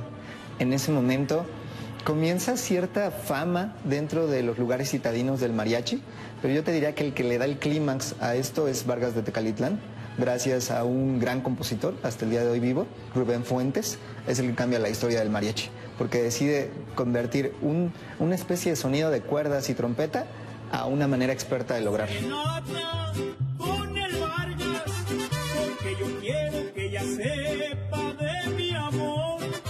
Los reconocimientos por parte de la UNESCO se dan bajo ciertas encuestas y también bajo ciertas características culturales que debe tener esta propiedad. ¿Qué quiere decir? Que no solamente den identidad, sino sean reconocidos mundialmente como una imagen cultural y una imagen, casi decirlo, genética de la nación. Se hacen especie de concursos, se hacen votaciones. En el caso del mariachi había 26 países luchando por una propiedad de la humanidad y la intangible es debido a que justo no tenemos un lugar en específico, que habla de la cultura y la tradición de los pueblos. Es fundamental. Hablar de tradición y cultura siempre es importante al reconocer una propiedad de la humanidad, como el caso de la nuestra. Eso es lo que hace al mariachi una influencia internacional. No solamente nos refleja como mexicanos, sino muestra el mexicanismo ante el mundo. Así que tengamos presente la valoración y admiración que el mariachi aporta a México y al mundo por el reconocimiento a nuestra música tradicional, elemento fundamental de la cultura mexicana. Ay, sí, nuestro mariachi, ¿verdad? ¿En qué fiesta? El gozo, la, alegría, la música. Así es, así que, oye, y además hoy es viernes, hoy sí se vale, hoy se vale. escuchar un poquito al mariachi. Bueno, pues muchas felicidades, muchas, muchas felicidades a todos los mariachis que nos hacen tan, tan felices. Y antes de irnos a corte, pues nos quedamos con esta pregunta que, que tuve que interrumpirlos, perdón. Empiezo contigo, eh, sí, yo creo que hay, hay, como tú decías, hay hábitos que tal vez yo no quiero ceder o me cuesta mucho ceder, está bien, no lo hagas, siempre y cuando ese hábito o esa práctica no genere daño, una afectación de salud, de convivencia, de prácticas de valores con las otras personas con las que convives. Porque si sí lo hace, entonces sí hay que replantearlo, ¿no? O sea, pienso, por ejemplo, en el tema del cigarro. Ok, puede ser que yo fume y la otra persona no le guste fumar, pero puede ser que no solamente no sea que no le guste, el cigarro en sí, sino que le afecte el humo, ¿no? Entonces, este, yo lo decía y lo vi con algunos amigos, mira, tú fuma lo que quieras. Mientras tu humo de cigarro no me afecte a mí, échate seis cigarros a la vez, ¿no? Claro. Y cuando quieras. Pero si sí me afecta el humo de tu cigarro, entonces puedes hacer cosas para que ese humo de tu cigarro no me afecte. Abrir la ventana, salirte al balcón, cerrar las, las, puertas, este, ¿no? Aislar un espacio donde esté libre de humo para que esa afectación a las demás personas que sí les afecta, que no decidieron fumar, no, no suceda. O te bajas del departamento o sales de tu casa, te echas tu cigarro y regresas. Claro. Y se resuelve. No, la persona no deja su hábito de fumar, pero genera otras prácticas que le permitan no afectar a las otras personas. ¿no? Y como ese ejemplo se pueden hacer en todas las demás. Ok, yo, yo no puedo vivir con la ropa tirada en el pasillo. Ok, si te afecta, sí. ¿Cómo lo resolvemos? Ah, bueno, tengo un lugar solo para tirar mis cosas, que es mi espacio personal, mi oficina. Ah, bueno, ahí puedo tener tres toallas, este, calzones y calcetines mezclados de varios días, no importa, porque es mi espacio y no le afecta a nadie más. Pero si hay un espacio en común donde afecta para caminar, porque ahí pierdo mis llaves, porque etcétera, entonces hay que resolverlo. O hábitos como el dinero, o hábitos como decir, oye, pues yo cada ocho días es, me voy a desayunar con mis papás y eso no lo pienso cambiar por nada. O sea, son hábitos que tal vez no pueden, tal vez de cierta forma, afectarle tanto a la pareja, o puedes llegar a negociarlo, pero vamos, que tú dices, a ver, es que esto, esto no lo quiero mover. O sea, hay hábitos que nacen de los valores de la persona de los valores fundamentales que le dan la individualidad, ¿no? Y yo creo que tener la capacidad de explorar, por ejemplo, hablas del dinero, ¿no? Yo me especializo mucho en hablar del dinero con las parejas porque es un tema fundamental del cual tampoco tenemos educación de cómo hacerlo, ¿no? Y puede ser que para una persona que vivió siempre en una situación muy precaria, que siempre se tuvo que estar cambiando de casa, que, ¿no? que era muy difícil, digamos, tener un techo seguro, pues comprar su casa sea su valor intrínseco, más importante, el objetivo de su vida. Y la otra persona dice, no, pues yo soy financiero y entre que la inflación y el Airbnb y el no sé qué, lo más práctico financieramente hablando es rentar. ¿No? Y yo no voy a gastar mis recursos en una inversión que no me va a dar más dinero. Pues ahí hay que resolver no el hábito, sino el valor. Y tener la valentía de bajar a ver cuáles son los valores de nuestras parejas se requiere como un traje de buzo, ¿no? Necesitamos ponernos el traje, darnos el permiso de ir hasta allá y saber que vamos a salir de eso. ¿Afectados? Sí, pero con otro entendimiento. Y algo que, que, que, dijiste y que me llamó muchísimo la atención antes del corte, cuando tú cedes a todo y te tratas como de, de, quitarte hábitos que no, no estás dispuesto y dijiste algo. Te la cobras. Te la cobras. Te y la ahí cobras, empiezan pleitos terribles. Y hay que empezar a responsabilizarse, como bien dicen, a ver, ¿qué estoy poniendo yo en la, en la relación? Nosotros en cognitivo conductual decimos que hay de tres sopas. O te quedas como estás, ¿no? Y ya, no la haces de problema porque el status quo pues, más o menos nos conviene. Dos, sales huyendo y eso quiere decir o te buscas otra relación, o pones el cuerno, o te divorcias y ya no pasó nada y todo en paz. O tres, te responsabilizas de lo que estás poniendo tú en la mesa. Yo soy incapaz de cambiar los hábitos de mis parejas, de las personas con las que habito, pero soy muy capaz de poner lo que yo estoy poniendo ahí en el centro para ver si puedo abrir un espacio que rompa con la reactividad y empecemos a actuar de forma distinta. Y eso se llama conciencia. Eso también se aprende y también se imita. Si yo empiezo a tener acciones más conscientes en lugar de reacciones, le voy a estar enseñando, no solamente a mi pareja, sino también a mis hijos o también a las otras personas que cohabitan conmigo, a darse este espacio de una otra posibilidad. Todo el tiempo estamos cobrando nuestras frustraciones. Todo el tiempo. ¿Qué frustración te estás cobrando tú en esta relación? Así es. Yo también te tengo una pregunta. Nos acabas de hacer una, pero yo también te tengo una. Porque en esto que estás mencionando y de lo que mencionaba Leti de ceder, eh, y ahorita ya tenemos esta parte de conciencia, este consejo que nos das, pero esta pregunta de Ingrid que nos dice, no sé cómo poner límites, la verdad. Ella en su testimonio nos dice que constantemente cede, pero ya no sabe cómo poner estos límites. Dice, ¿cómo le paso para, cómo lo hago paso a paso para lograrlo? Ojalá puedan leer mi comentario. Nos manda mensaje Ingrid Boni. A ver. Yo creo que habría muchas formas, ¿no? Primero, negociar, explicar y dar el argumento desde dónde afecta a la relación o afecta a la convivencia esa práctica que a mí no me va bien. ¿Por qué? ¿No? Para entender justo el anclaje de los valores, el anclaje de la práctica y las consecuencias que genera eso. Para mí, y ver si hay consecuencias en la otra persona, benéficas o no, para ver qué lo está viendo. A partir de ahí se, se hace un ejercicio de negociar. Es importante que las personas que estén en ese conflicto tengan la voluntad de negociar, de escuchar y de llegar a acuerdos. Si no se llegan a acuerdos, entonces, ¿qué hacemos si no se logra? Ya después de que vimos que no resultó varias veces. Entonces se van poniendo límites graduales. O de plano aprender a decir, no, este límite es hasta aquí y si no, yo me voy o si no, tú te vas, ¿no? este, si la casa la rento yo o es mía, pues tú te vas, ¿no? Porque tú no puedes convivir de esta manera. ¿No? O simplemente, pues tú tienes que hacer tu cuarto o tienes que buscar tu casa y tal vez no se rompe la relación, pero pues cada quien en, en, su casa, ¿no? Es decir, que sean consecuencias que se hablen para que, claro, no haya la sorpresa y no sea como esa venganza de, ah, pues ahora me la cobro de esta manera, ¿no? Sino poner límites claros de por qué esto no puede seguir y saber que, y pedir el respeto. Una, dos veces y tal vez a la tercera, bye, ¿no? Porque si no, nunca hay límite, ¿no? Perdóname, te vi muy inspirada. Es que eh, yo creo que este es un tema súper frecuente en la terapia, ¿no? Y entonces de repente esto de poner límites a mí me lleva mucho a pensar en que a veces uh, tenemos en la mente como cierta cualidad que queremos tener, ¿no? No quiero ser mala persona o no quiero ser injusta o no quiero ser autoritaria y entonces por eso termino cediendo un chorro. Y entonces em, yo creo que muchas veces lo que ayuda es también pensar en sí misma, como la cosa es que cuando tú estás cediendo algo, literal estás quitándote algo tú para dárselo al otro. Y se vale y es importante, pues en todas las relaciones es importante hacerlo, pero no se vale dar cuando tú necesitas también, cuando, cuando estás dando de más y tú te estás quedando, pensémoslo en la comida, yo es algo que hago mucho en la terapia, ¿no? O sea, si yo veo que tú quieres comer conmigo y yo tengo para compartirte, está perfecto, es más, sale de mí, ¿no?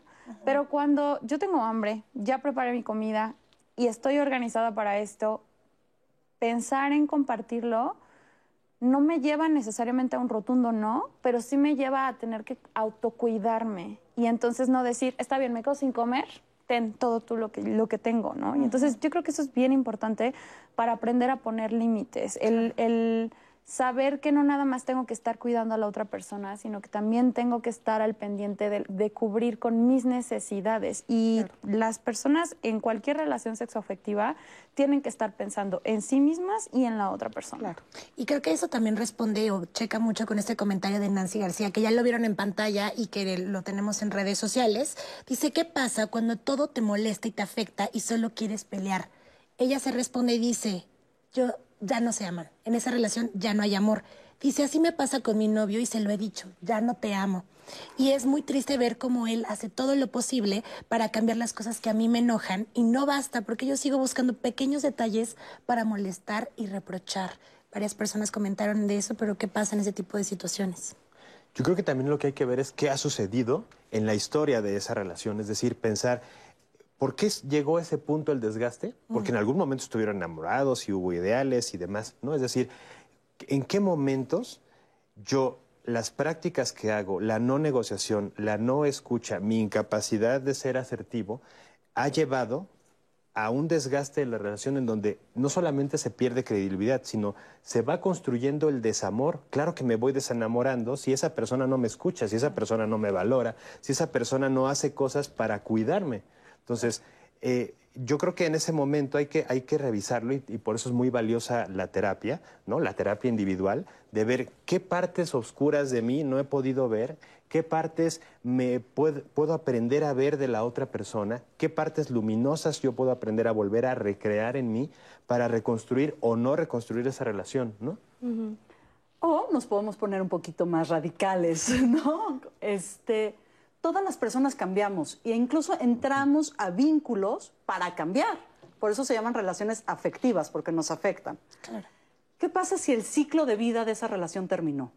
Yo hablo que hay cuatro elementos fundamentales del vínculo. Intensidad, es decir, hay personas que son así suavecitas, ¿no? Hay otras que somos bien intensas. Frecuencia, es decir, con cada cuánto nos tocamos y desde dónde nos tocamos. Balance del poder que hemos hablado muchísimo, pero el uso de la relación todas las personas nos usamos. Lo que no se vale es abusar. Puede ser que esa relación ya acabó su ciclo porque el uso de ese vínculo ya está agotado. Y eso no necesariamente es malo. Esa es la idea romántica de que una relación va a durar para toda la vida. ¿no? Y yo creo que hay muchas formas de vincularnos afectivamente, sexo afectivamente también, y que tenemos que tener la desfachatez de decirnos, esto ya no me funciona, el uso de esta relación está agotado. Lo que no se vale es abusar, lo que no se vale es cambiar el acuerdo sin previo aviso. Y los acuerdos en las relaciones van a irse modificando y van a ir cambiando.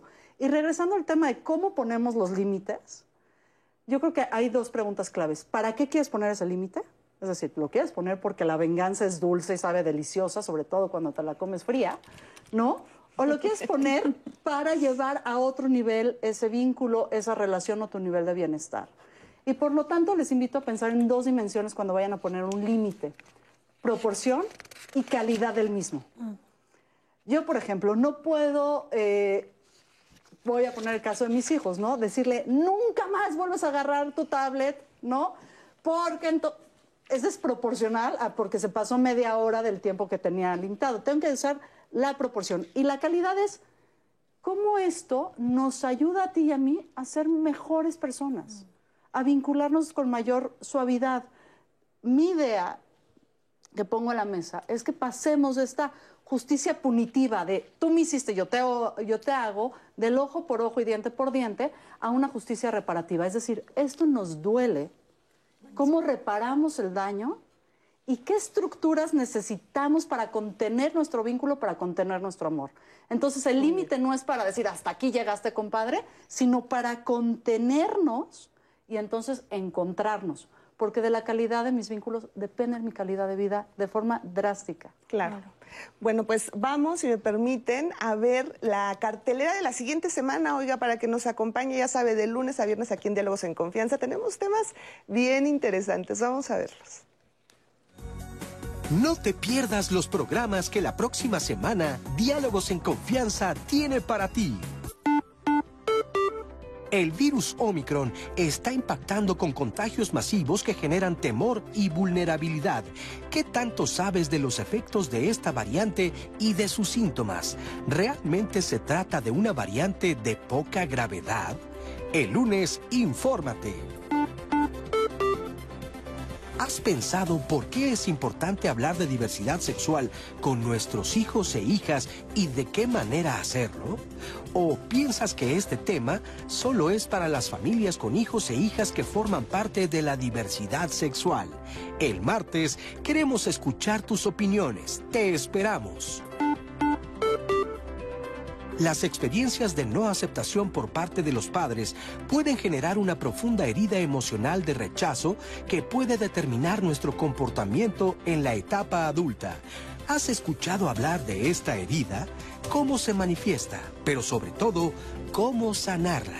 Acompáñanos el miércoles. Seguramente has escuchado muchas veces la importancia de prevenir las adicciones, pero como sociedad pareciera que no avanzamos. ¿Qué hace falta? ¿Qué se requiere para atender sus causas? Este jueves te invitamos a conocer la Estrategia Nacional para la Prevención de Adicciones, Juntos por la Paz. ¿Alguna vez has leído un libro de autoayuda que haya contribuido a mejorar tus relaciones afectivas y de pareja? Estudios revelan que son los libros más vendidos. ¿Será que una lectura puede hacer la diferencia en una relación amorosa? El viernes, compártenos tu opinión. Queremos escucharte.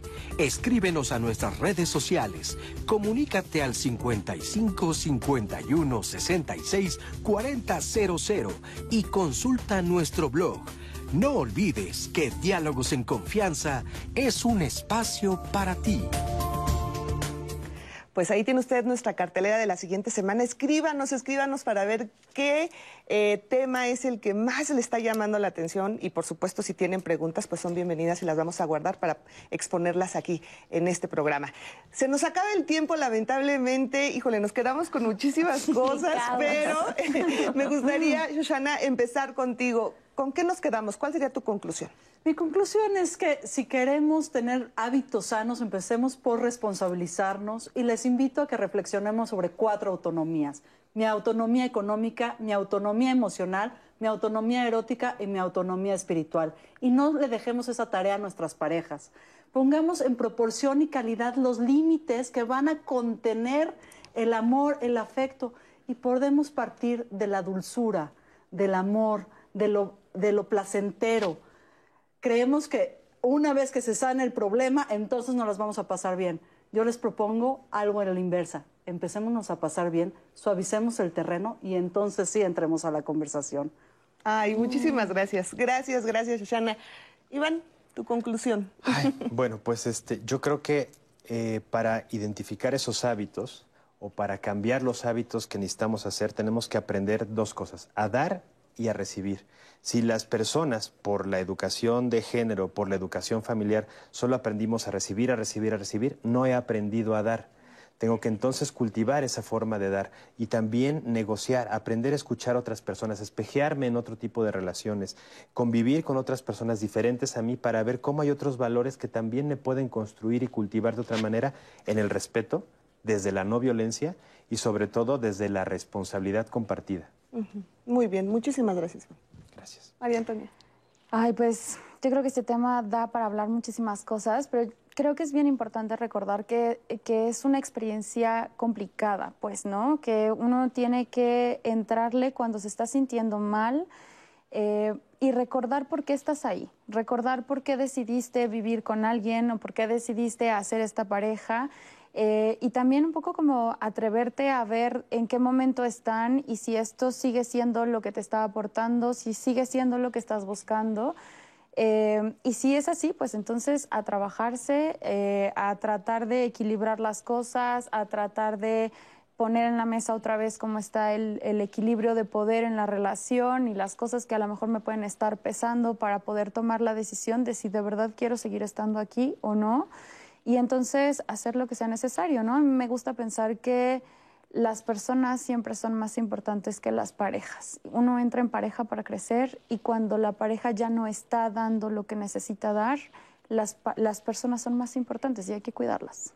Qué razón tienes. Muchísimas gracias, María Antonia, por estar aquí con nosotros en este tema que de verdad espero les haya gustado y sobre todo, pues que nos sirva para seguir adelante, ¿no? De manera, de forma positiva, por supuesto. Claro. Cerramos con comentarios, Anaí. Quiero cerrar con esta llamada, eh, Leti, que recibimos de Juan Francisco Meso. Dice, para mí fue muy importante aprender en este programa a hacer diálogo constructivo y también una relación constructiva, aprendiendo nuestras debilidades y vulnerabilidades para fortalecer la confianza y otorgarle la libertad que tiene para mi pareja, en una comunicación afectiva y en un diálogo, de tal forma que diálogos en confianza siga, siga funcionando y me ha ayudado mucho en estos largos años de pareja. Así que gracias. Juan Francisco, un gran cierre. Ay, muchísimas gracias. gracias, gracias. Oigan, y recuerden, porque también nos han preguntado acerca de los contactos de nuestros invitados. todos, todos están en nuestras redes sociales, teléfonos, eh, redes sociales, todo, todo para que ustedes se pongan en contacto con ellos. Así que váyanse a las redes sociales de Diálogos en Confianza y van a encontrar los contactos. Muchísimas gracias por acompañarnos. Espero que tengan un excelente fin de semana. Oigan, no hay que olvidar, ¿eh? Cubrebocas, lavado de manos y distanciamiento social. Y los invito a que me acompañen a las 2 de la tarde en el noticiario meridiano de aquí del 11. Gracias.